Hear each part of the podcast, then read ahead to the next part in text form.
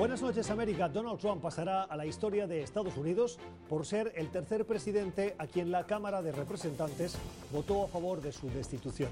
Lo hizo hoy con los votos de los demócratas y la oposición de la minoría republicana.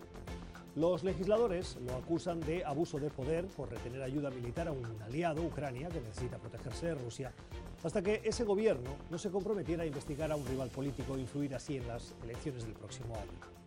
La segunda acusación es la obstrucción al trabajo del Congreso en investigar mostrando un desafío sin precedentes categórico e indiscriminado, según los demócratas, bloqueando múltiples citaciones. La defensa de Trump y los republicanos es que no hay pruebas suficientes en su contra y que los hechos conocidos no constituyen un motivo para su destitución y todos cierran filas con Trump. Pero eso debería ser dirimido precisamente en el juicio del Senado, en quien ahora recae la responsabilidad de tomar la decisión. Y la mayoría republicana no parece que esté por la labor. Un juicio político es sin duda un serio proceso constitucional pensado para preservar la democracia estadounidense. Y este juicio político ya está adulterado por las prisas demócratas y la obstrucción republicana.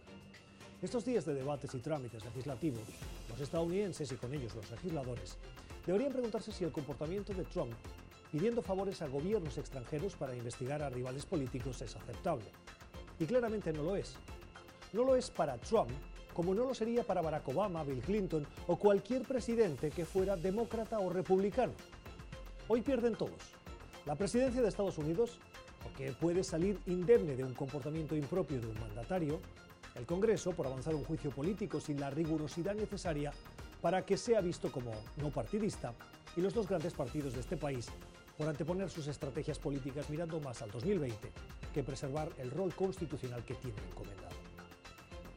Son las 7 en Ciudad de México, las 8 en la costa este de Estados Unidos, Bogotá y Quito, y las 10 en Montevideo, Buenos Aires y Santiago. Y esto es cuestión de poder. Bienvenidos.